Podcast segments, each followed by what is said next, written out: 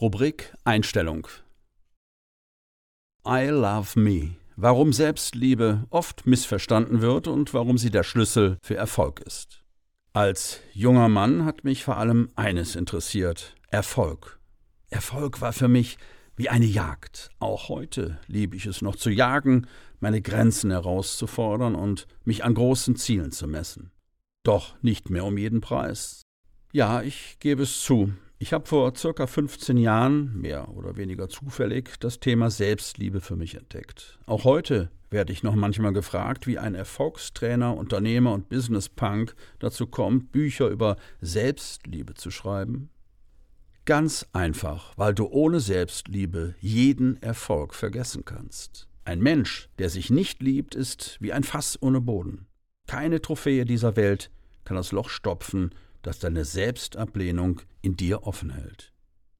Die Qualität deiner Beziehung zu dir ist der Schlüssel zu allem und alles, was du erlebst, ist ein Spiegel dieser Qualität. Deine Partnerschaft, deine Familie, deine Arbeit, Finanzen und selbst deine Beziehung zu Gott zeigen dir, ob bzw. wie sehr du dich liebst. Ein Mensch, der sich nicht mag, kreiert unerfüllte Beziehungen. Er kämpft um oder in seiner Arbeit. Er verbiegt sich für Geld und wenn er es hat, kann er es nicht richtig genießen. Er wird eher krank als andere und erlebt mehr Stress als nötig. Er erschafft zynische Welten und strafende Götter. Wenn du dir hart begegnest, hastest du verkrampft durchs Leben. Wo andere Wunder, Möglichkeiten und Geschenke entdecken, stößt du auf verschlossene Türen und unüberwindbare Hürden.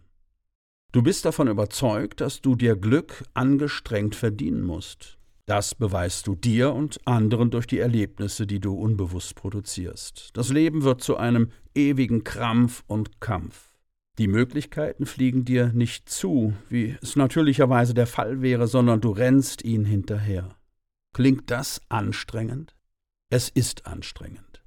Für alle Beteiligten und für dich. Ich weiß, wovon ich spreche, denn in meinem Leben war alles ein Kampf. Ich habe um Liebe gekämpft. Ich habe um Erfolg gerungen. Doch eigentlich habe ich nur mit einem einzigen Wesen Krieg geführt, mit mir selbst. Nach mittlerweile 25 Jahren der Suche und des Findens und der Arbeit mit tausenden Menschen wage ich zu behaupten, die Krankheit der Selbstablehnung ist weitaus verbreiteter, als es auf den ersten Blick scheint.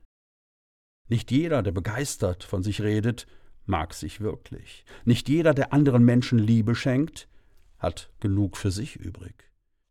Der innere Krieg der Selbstablehnung findet zum Teil auf offenen Schauplätzen statt, wie zum Beispiel bei einer zerstörerischen Sucht, doch meistens äußert er sich leise.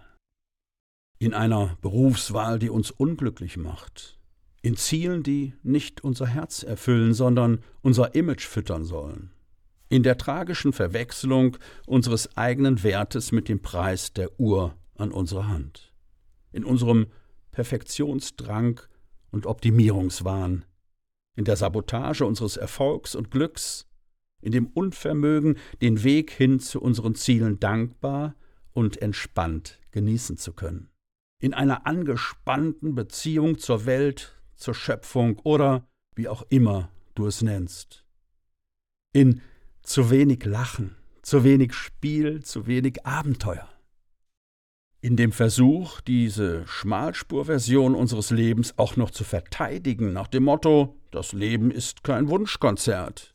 Meistens sind es eine Krise, pure Erschöpfung oder ein Moment der Gnade, die dich zu einer radikalen Entscheidung zwingen. Bist du bereit, dich selbst endlich anzunehmen, und zwar genau so, wie du bist? Leider sind Worte wie Liebe oder Hingabe in unserer Zeit zu abgedroschen, zu tausendfach missbrauchten Phrasen verkommen. Trotzdem, ich möchte es wagen, ein so einfaches und oft wiederholtes Wort wie Selbstliebe mit dir zu teilen. Denn es enthält eine heilsame und gleichsam explosive Botschaft. Die Wahl, dich so zu lieben, wie du bist, löst in einer zwanghaften Leistungsgesellschaft eine kleine Erschütterung aus. Ein Mensch, der sich auch in seinen schwächsten Stunden annehmen kann, ist frei und autark.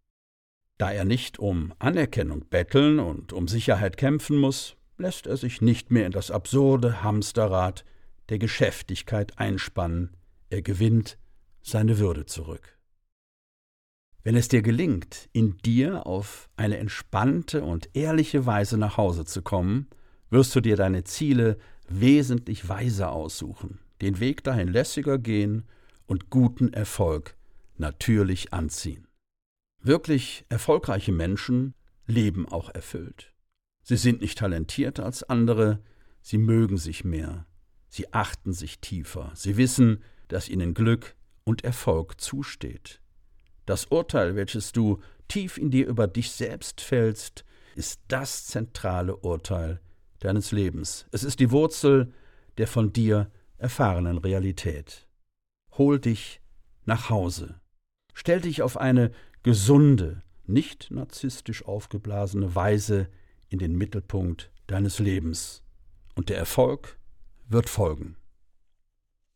Der Autor dieses Artikels, Veit Lindau, gilt als der Experte für eine integrale Selbstverwirklichung des Menschen im deutschsprachigen Raum. Er arbeitet als Coach und Trainer und hat viele Bestsellerbücher geschrieben.